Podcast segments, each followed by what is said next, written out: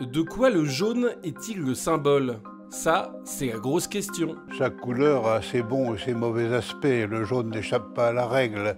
Donc il y a un bon et il y a un mauvais jaune. Le bon jaune, c'est au fond la chaleur, la lumière, la prospérité, parfois le pouvoir.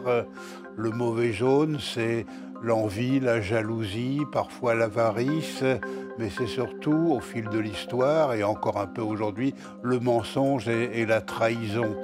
Et pour la culture européenne, en tout cas, on observe que les mauvais aspects de la couleur jaune sont plus nombreux et plus fréquents que les bons.